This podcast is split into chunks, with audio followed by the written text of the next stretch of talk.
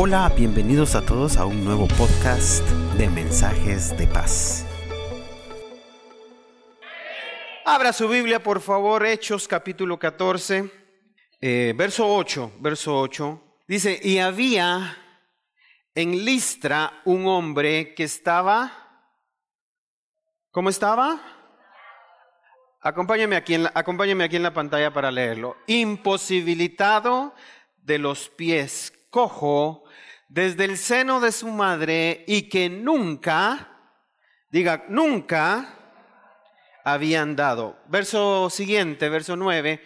Este escuchaba hablar a Pablo, el cual, fijando la mirada en él y viendo que tenía para fe para ser sanado, verso 10, dijo con fuerte voz, levántate derecho sobre tus pies, y él dio un salto y anduvo. Amén. Este, este pasaje que relata este momento en la, en la vida del apóstol Pablo, eh, me parece muy interesante porque este, este personaje, no aparece el nombre, no, sé, no, no sabemos el nombre de él, Solo sabemos que desde su nacimiento no, no podía caminar. Desde que nació no pudo eh, caminar por sus propios medios. ¿sí? Según la palabra que leímos, estaba imposibilitado. Diga conmigo, imposibilitado. Pero escuchaba la palabra de Dios. ¿sí? Estaba escuchando la palabra de Dios. Y yo sé que...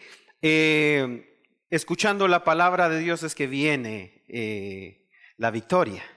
Escuchando la palabra de Dios es que viene la respuesta. Escuchando la palabra de Dios es que viene el poder. Escuchando la palabra de Dios es que las cosas son posibles. La fe viene y el oír. Y este hombre, aunque imposibilitado de pies, desde su nacimiento no había podido caminar, escuchaba la palabra de Dios. Y la parte interesante es esta, la parte que, viene, le viene a continuación es esta. Pablo vio que este hombre tenía algo. Aparte de su impedimento físico, aparte de no haber podido caminar, de desenvolverse por sus propios medios, aparte de estar con ese problema, con esa parálisis, Pablo vio en algo en él. Pablo vio que tenía fe. Pablo vio que él tenía fe. Posiblemente o seguramente todos se habían fijado en él, en su deficiencia, en su impedimento, porque era lo notorio, era lo evidente, era lo que se mostraba. Pero ese predicador esa noche, Pablo vio entre los que estaban escuchando y dijo, sí, él no puede caminar, pero adentro de él hay fe. Sí, él nació así, pero adentro de él también hay una fe que ha nacido. Oh, ¿cuántos le dan gloria a Dios por esa fe que Dios ha puesto en cada uno? Uy, yo veo aquí gente con fe. Ah, no, no, usted no me está creyendo. Yo veo aquí gente con fe. Yo veo aquí gente que tiene fe. Dígale al que está al lado suyo, veo fe en ti. No, no, pero no, no, no. Usted lo tiene que emocionar a él. Usted le tiene que decir, veo fe en ti. Sacúdalo, despiértelo, agítelo, quítele el sueño, quítele el frío. Te veo que tienes fe. Y Pablo lo vio. El único que no lo había visto era él. Él tenía fe, pero no había visto que tenía fe. Él la tenía. En ese momento no llegó la fe. Él tenía la fe, pero no se había dado cuenta Uh, a mí se me hace que no has caminado, no porque no quieras, sino porque no te has dado cuenta que tienes una gran fe para...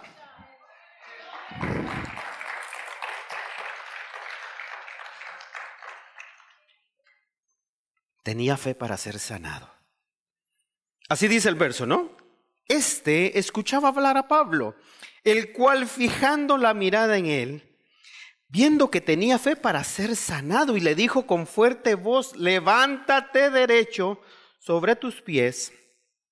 Y él dio un salto y anduvo. Gracias a Dios por aquellas personas que ven fe en uno, hermano. Oh, ¿cuántos le dan gracias a Dios? Porque hubo gente que vio fe en uno. ¿Sí? Oh, bendito sea el nombre. ¿Cuántos le agradecen a Dios? Porque siempre pone gente que te dice, tú puedes. Échele ganas, siga adelante, sí se puede. Siempre Dios pone en el camino de las personas gente que dice, ánimo, échele ganas, usted es de hueso colorado, échele ganas, sí se puede. Hay fe en usted. Pero imagínese, el hombre desde su nacimiento no, sabía lo que era caminar, no sabía lo que era moverse. Y entonces cuando uno viene y ve a una persona que tiene fe y le dice, ánimo, sueña en grande, y usted dice, no, es que nunca he soñado. Nunca he podido soñar en grande porque siempre he tenido limitaciones, nunca he tenido recursos, nunca me dieron nada, siempre me dijeron que no podía, siempre me acusaban, siempre me señalaban, siempre me hacían sentir derrotado. Entonces uno, uno, uno se llena de esos complejos y dice, no, no, pero bendito sea Dios, bendito sea Dios que Dios ha puesto una medida de fe en cada persona. Dios puso una medida de fe en cada persona. Uh, mire, uno, uno, pone la mirada en, lo exterior, en las deficiencias, en, en lo que se nota. Incluso le pasó al profeta Samuel. El profeta Samuel fue a la casa de Isaí a ungir al futuro rey al futuro rey de Israel. Y el profeta, cuando vio a los, a los posibles candidatos, se basó en la estatura, se, se basó en, la talla del posible rey. Pero miren lo que dice la palabra de Dios. Eso me gusta porque dice primer libro de Samuel y capítulo 16. Primer libro de Samuel y capítulo 16, verso 7. Dice, pero el Señor le dijo a Samuel, no mire su apariencia, ni lo alto de su estatura, yo lo he desechado. Pues Dios ve no como el hombre ve, Déjeme repetirle eso, por favor. Dios ve no como el hombre ve, pues el hombre mira la apariencia exterior, pero el Señor mira el corazón. El hombre ve la apariencia exterior. ¿Qué es lo que ve el Señor? ¿Qué es lo que ve el Señor? Gracias a Dios porque Dios ve lo el interior. Bendito sea Dios que nuestro Dios ve lo de adentro. Ay, Dios bendito. Lo que pasa que muchos vemos si queremos ver el exterior. Le pasó al profeta Samuel. El profeta Samuel veía la estatura, la apariencia, lo de afuera, y dijo, ah, no, este parece rey. Y Dios dijo, no, tú estás viendo como los hombres ven lo de afuera. Dios no mira así, hermano. Dios no va a ver tu apariencia externa, Dios va a ver tu corazón. Dios va a fijarse en lo que hay aquí adentro. Dios se va a fijar en lo que está en tu corazón, en tu interior. Eso es lo que ve el Señor. Eso es lo importante. Pero muchas veces uno pone la mirada en nuestro, en el exterior. Y Pablo lo desafía. Pablo desafía a este hombre a hacer algo que nunca en su vida había hecho. Pablo desafía a este hombre que nunca había caminado a caminar. Y que eso es difícil. Que te desafíen a hacer algo que nunca has hecho es motivo de temor, es motivo de inseguridad, es motivo de no lo voy a poder hacer. Nunca lo he hecho. Nunca, no sé, no sé qué es eso. Y Pablo viendo, pero como Pablo vio que tenía fe, le dijo, no, no, no, no, no, sabes que levántate de ahí, anda, camina, ponte derecho, levanta. Pero el hombre nunca ha hecho eso. El hombre no sabe lo que es caminar. El hombre no sabe lo que es ponerse de pie, no sabe lo que es ponerse derecho, no sabe lo que es caminar. Y que Pablo venga y le diga, vamos, levántate. Por eso Jesús le dijo a aquel paralítico, ¿se recuerda aquel hombre que llevaron dentro de cuatro? Hay una historia que eh, eh, en el Evangelio de Marcos aparece, que un hombre que no podía caminar también fue llevado por cuatro amigos en una camilla. Lo llevaron a la casa donde estaba Jesús. Pero como había mucha gente, diga conmigo mucha gente, el paralítico no podía entrar porque había una multitud. Y entonces cuando llevaron al paralítico dijeron, chanfle. Esa es la versión Lenín Martínez. ¿Saben qué? Dijo, subamos al techo. Abrimos el techo y lo bajamos. Y el paralítico les dijo, no se van a atrever, ¿verdad? Como no son ustedes, ¿verdad? Seguro que no se van a atrever, ¿verdad? Les dijo. Usted cierre los ojos, le dijeron, y vamos.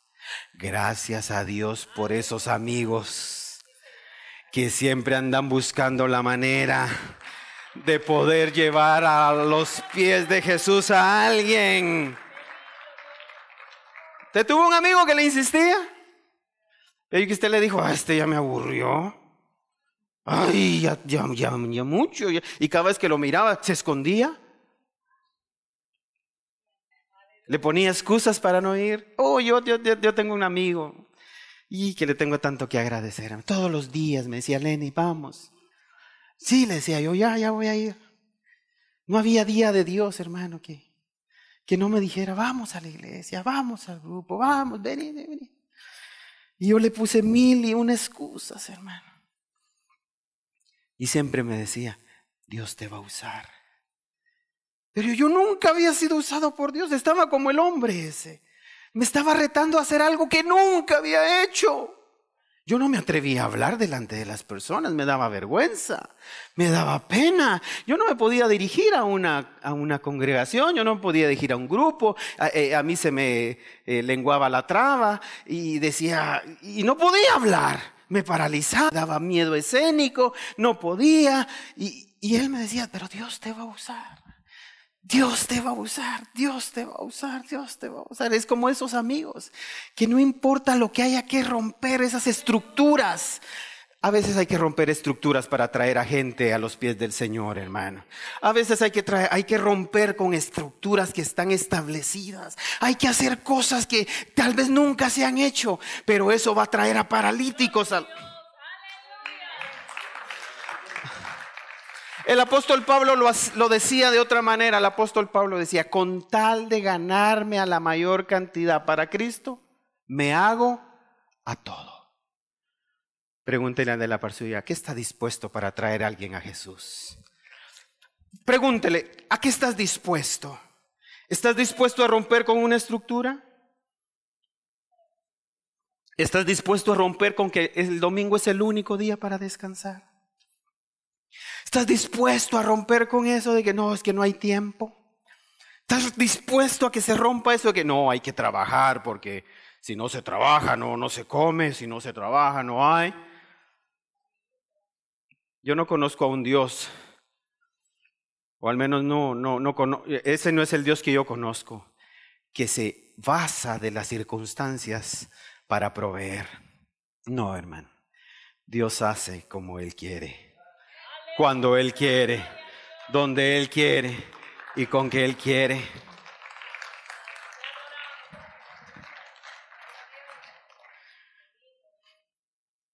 Para aceptar esos desafíos, de los que uno nunca ha hecho, uno tiene que empezar a accionar. Uno, uno tiene que dar pasos de fe, hermano. Uno tiene que empezar. Uno tiene que creer. Uno tiene que saber que lo que está escuchando es palabra de Dios, palabra que lo mueve, palabra que hace.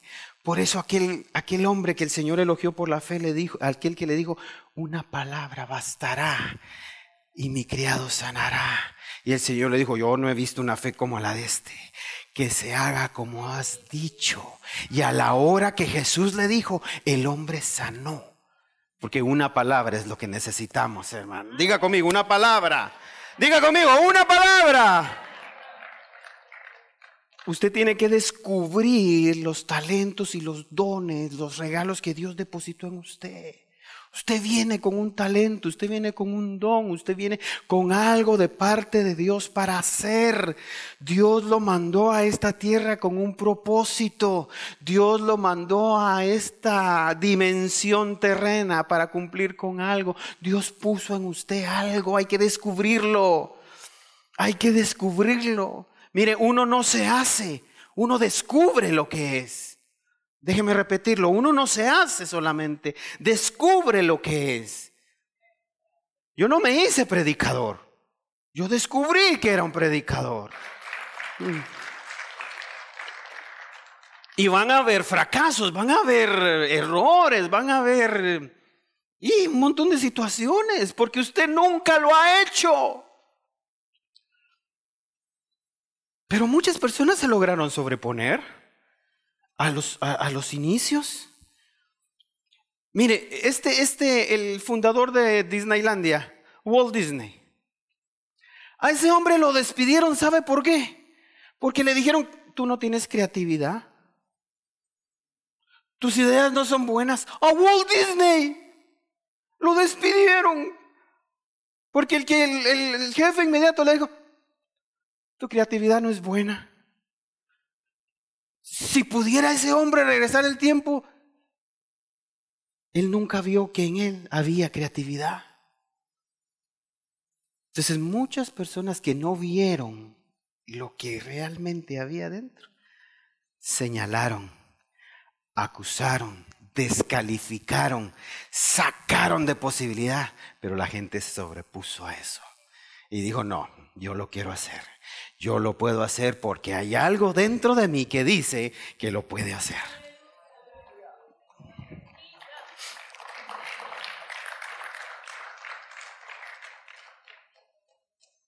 Venga conmigo al libro de jueces y capítulo 6. Una historia muy conocida.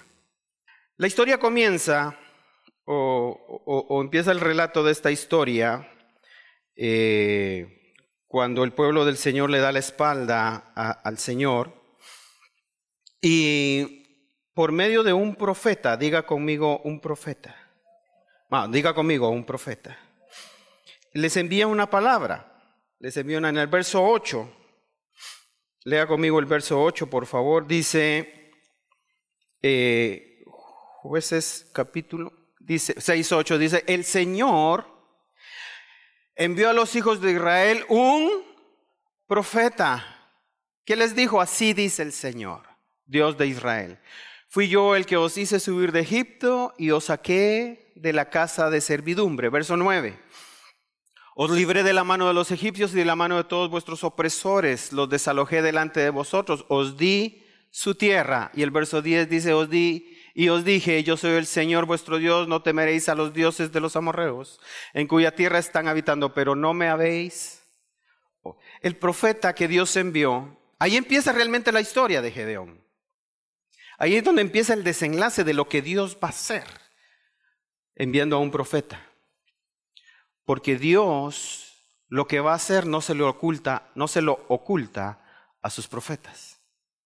Lo que Dios va a hacer se lo revela a sus profetas. Eso es lo que dice el libro de Amós. ¿Quiere que lo leamos? ¿O no? Amós 3.7. Amós 3, Amós capítulo 3, verso 7. Ciertamente el Señor Dios no hace nada sin revelar su secreto a los profetas. a sus siervos los profetas. Diga conmigo, Dios no hace nada sin revelarlo a sus profetas. Es importante tener la voz profética. Es importante que nosotros oigamos la voz de Dios a través de sus profetas. Y entonces la historia de Gedeón empieza prácticamente cuando el Señor envía a uno de sus profetas y le dice, yo los saqué de Egipto, yo los liberé, yo los saqué con mano poderosa, pero ustedes se desviaron. Y ese fue ese yugo. Quité a todos sus opresores, pero ustedes me dieron la espalda. Por eso era la situación, era una situación de crisis la que estaban atravesando, era una situación difícil, complicada. Y entonces el mensaje profético fue ese. Yo los, los he librado, pero ustedes me han dado la espalda. Y entonces mírenlo, mire cómo, cómo, cómo continúa la historia. Eh, jueces capítulo 6. Verso 11. Y vino el ángel del Señor, se sentó debajo de un roble que está en Ofra, la cual pertenecía a Joás Abieserita. Y su hijo Gedeón estaba sacudiendo el trigo en el lagar para esconderlo de los madianitas. Toda cosecha que ellos tenían se la robaban. Toda cosecha que ellos tenían venía Madiam y su ejército y se la robaba. Entonces por eso es que este hombre, Gedeón, está escondiendo su cosecha. Y oiga, le está sacudiendo, dice, en el lagar. El lagar usted sabe que es donde se hace el vino. Y eso quiere decir que los lagares estaban vacíos. Y el vino representa el gozo del Señor. Por lo tanto, en esa temporada no había gozo. Diga conmigo, no había gozo. Pero el verso 12 dice, y el ángel del Señor se le apareció y le dijo, el Señor está contigo Qué valiente va a ser alguien que está escondiendo. Pero como Dios no ve la apariencia, sino que ve lo de... Déjeme decirle esta mañana, déjeme, no, déjeme decirle esta mañana a toda esta amada congregación, el Señor está contigo, valientes guerreros, valientes guerreros y guerreras. No, ¿dónde están los valientes del Señor? Estamos como Gedeón, escondidos. Eh, pero el ángel dijo, es que aquí tengo un valiente, dijo. Aquí en el 2675 de Cope y tengo un valiente. Lo que pasa que está escondido. Lo que pasa que no sabe que es valiente. Lo que pasa que no sabe que es aguerrido. Lo que no sabe, lo que no se ha dado cuenta es que puede. Lo que no se ha dado cuenta que él es capaz. Lo que no se ha dado cuenta que él, en él es posible. Dígale a la parte, están hablando. Ah, no, no, no, no, no. Dígale al que está al lado suyo, te están hablando. Sigamos leyendo. Gedeón le respondió, ay, Señor mío. Si el Señor está con nosotros, ¿por qué nos ha ocurrido todo esto? Si los mensajes que predica el pastor Lenin, ¿por qué nos va mal? ¿Dónde están las maravillas que nuestros padres nos han contado? Si antes tan bonito que era. Nos hizo el Señor subir de Egipto, pero ahora el Señor nos ha abandonado y nos ha entregado en manos de los madianitas. Gedeón no sabía que Dios seguía estando con ellos. Lo que pasa que ellos se habían apartado. Pero hay una promesa maravillosa en la palabra de Dios que dice que el Señor va a estar con nosotros siempre, todos los días de nuestra vida. ¿Cuántos lo creen? ¿Sí? Déjeme recordarle una promesa que está en la palabra de Dios por un breve momento te abandoné, pero con gran misericordia te volveré a recoger. En un acceso de ira escondí mi rostro de ti por un momento, pero con misericordia eterna tendré compasión de ti, dice el Señor.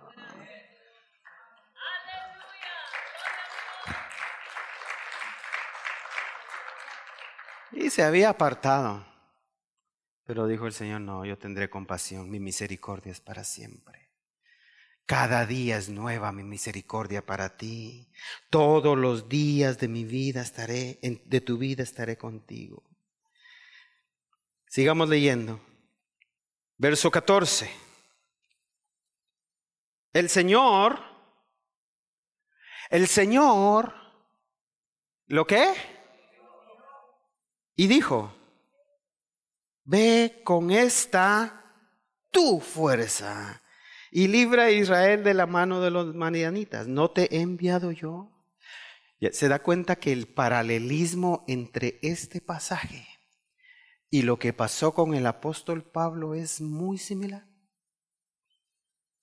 Porque Pablo vio que el hombre no podía caminar y le dijo, tú puedes caminar, hay fe en ti, tú sí puedes, levántate y anda, camina derecho, vamos, puedes. El ángel ve a Gedeón, lo mira y le dice, ve con esta fuerza. Y Gedeón le dice, pero si nuestra familia es la más pobre, Somos los más pobres de acá. Somos insignificantes. Mire la respuesta de Gedeón, verso, eh, verso 15. Y él respondió, ay Señor, ¿cómo libraré a Israel? Mi familia es la más pobre en Manasés y yo el más pequeño de la casa de mi padre. ¿Cómo voy a ir yo? Yo no puedo, no tengo recursos, no soy capaz. Mi familia tampoco, no somos de abolengo, no somos de prestigio, no tenemos buen apellido, no tengo papeles. Pero el Señor le dijo, yo estaré contigo. es que no se trata de quién es, se trata de quién está con nosotros. ¿Cuántos dicen amén? Se trata de quién está con nosotros. Uh, yo soy el más pobre, mi familia no tiene, no tengo recursos, yo soy el más pequeño, soy el menor. Pero el Señor le dijo, ¿sabes qué? Yo soy el que estaré contigo. Si Dios está con nosotros, no va a haber obstáculo que nos detenga. Dígale al de la par suya, por favor, Dios está con nosotros, lo podemos en Cristo que nos fortalece. Oh, alguien lo cree. Alguien cree que si Dios está con nosotros, todo lo podemos.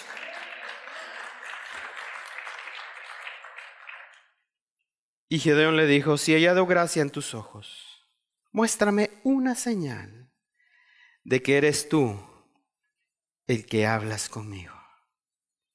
Padre bendito, él tenía enfrente un ángel. Él tenía enfrente el ángel del Señor. Y todavía le dice, si hay hallado gracia, muéstrame una señal de que eres tú. A veces me cuesta entender a Gedeón. Tenía un ángel enfrente. Y le dice, no, si de verdad eres tú, muéstrame. ¿Verdad que así le pasa a uno? Ah, si esto es tuyo, Señor, que mi suegra se caiga. Si he hallado gracia ante tus ojos, muéstrame una señal de que eres tú el que hablas conmigo. todavía estaba mero incrédulo Gedeón, ¿no? Todavía, todavía estaba medio dudando. Es que obvia, es que mire, hermano, a quien que nunca ha caminado en su vida, le dicen, levántate y, can, y anda. ¿A quién? ¿A quién? ¿A quién? ¿Para quién no va a ser fuerte eso? ¿Para quién no va a ser retador? ¿Para quién, quién no lo va a ver como imposible? Nunca lo ha hecho. Jamás. No sabe lo que es eso. Y que te digan de la noche a la mañana, vamos, camine. Si no sé, no puedo. Quiero, pero no puedo, hay algo que me retiene, hay algo que no... Y Pablo viendo, este hombre tiene fe, este hombre tiene fe. El ángel del Señor viendo a Gedeón dice, eres un valiente guerrero. Eres un, lo que pasa que tus circunstancias te hacen ver que eres el más pequeño. Tus circunstancias te hacen ver que eres el más pobre. Tus circunstancias te han hecho ver que no puedes. Las limitaciones te hacen sentir que no vas a poder. Pero no es por tus limitaciones, no es por tus circunstancias, es porque yo estaré contigo dice el Señor. Es porque yo te estoy enviando. Es porque veo que tú eres valiente, esforzado, eres un guerrero. Pero eso es un, es un golpe mental muy fuerte. Porque nunca se había hecho, nunca se ha logrado. Gedeón no ha podido apreciar eso. Él sabía, conocía la historia de un Dios que había liberado, pero conocía el presente del Dios que los había abandonado. Tenía más presente que Dios los había abandonado que lo que Dios había hecho. A ver si lo repito. Tenía más presente al Dios que los abandonó que al Dios que los había liberado por las circunstancias. Ya no es tiempo de ver al Dios que supuestamente nos abandonó. No, no. Empecemos a ver al Dios que nos dice, valiente guerrero, ve con tu fuerza y lo puedes lograr. Ese es el Dios que hay que ver. Sigamos leyendo. Verso 18, amada, 18. Te ruego que no te vayas de aquí hasta que yo vuelva a ti y traiga mi ofrenda y la ponga delante de ti. Y él respondió, me quedaré hasta que vuelvas. Gedeón le propuso al Señor traerle una ofrenda. Espérame acá, le dijo. Yo quiero ver si eres tú. Deja que yo traiga mi ofrenda. Y el ángel respondió, yo, yo me quedaré hasta que vuelvas. Gedeón entró y preparó un cabrito y pan sin levadura de un efa de harina. Puso la carne en una cesta y el caldo en un caldero y se lo llevó a él debajo de la encina y se los presentó. Verso 20, y el ángel de Dios le dijo, toma la carne y el pan sin levadura, ponlo sobre, la, sobre esta peña y derrama el caldo, y así lo hizo. Entonces el ángel del Señor extendió la punta de la vara que está en su mano y tocó la carne y el pan sin levadura. Y subió fuego de la roca que consumió la carne, el pan sin levadura. Y el ángel del Señor desapareció. Padre Santo. ¡Qué barbaridad! En otras palabras y más cortito, el Señor aceptó la ofrenda de Gedeón el Señor aceptó la ofrenda de Gedeón.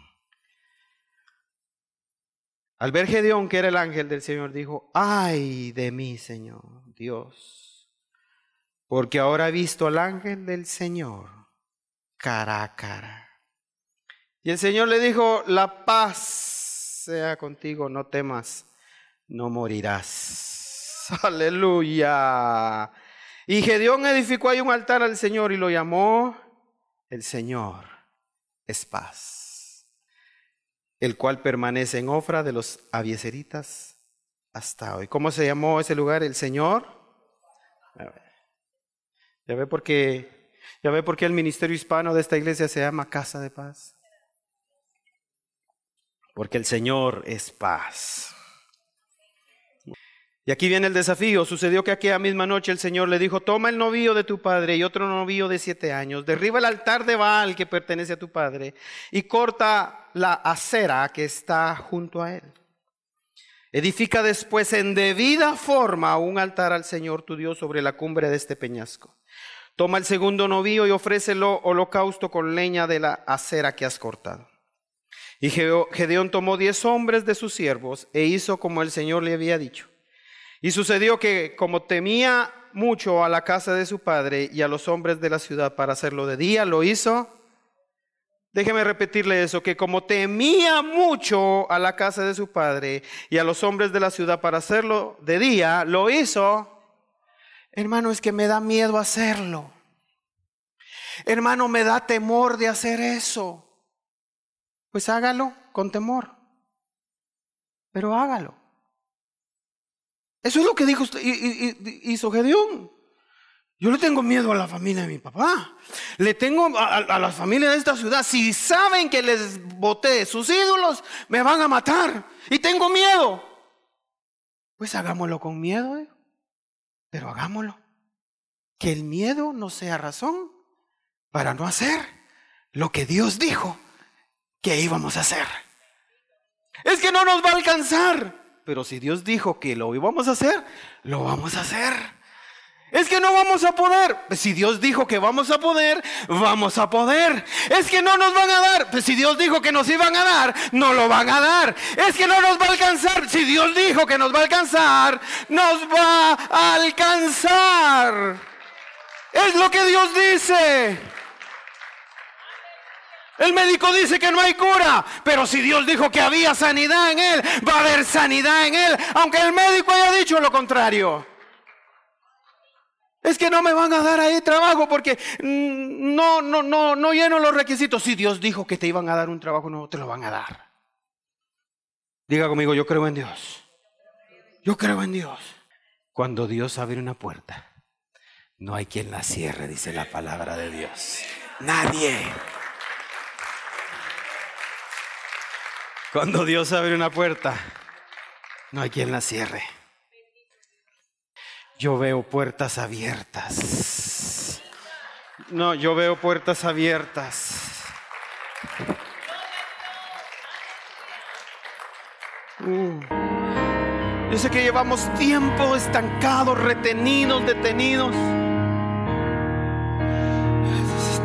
No, se ve que avance. Avanzas, vuelves a retroceder. Avanzas, vuelves a retroceder. Avanzas, vuelves al comienzo.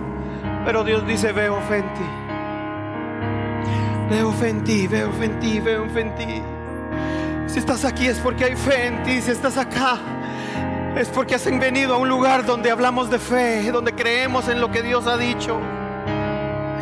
Es tiempo de caminar, es tiempo de moverse, es tiempo ya de romper con lo establecido, es tiempo ya de que salgas de tu acomodo, es tiempo de activar.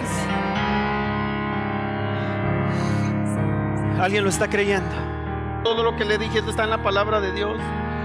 Y el desafío, el desafío puede que sea para nosotros algo nuevo, algo que nunca hemos hecho. Pero si usted cree, como congregación vamos a ver a muchas personas venir a los pies de Jesús.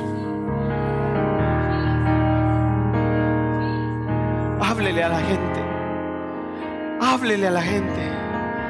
Sí, ya deje esa comodidad. Háblele a la gente, háblele a su familia, háblele a sus hijos, vuélvales a decir, hermanos que no quieren.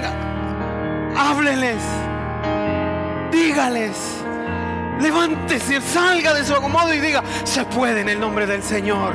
Dios ha dado su palabra y se puede.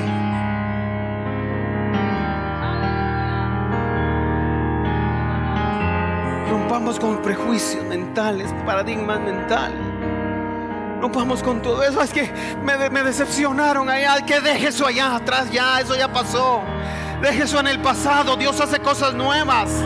Dios hace cosas nuevas. Es que me hicieron daño. Es que me dijeron, deje eso a un lado. Empiece por algo nuevo. Póngase de pie y camine a lo nuevo.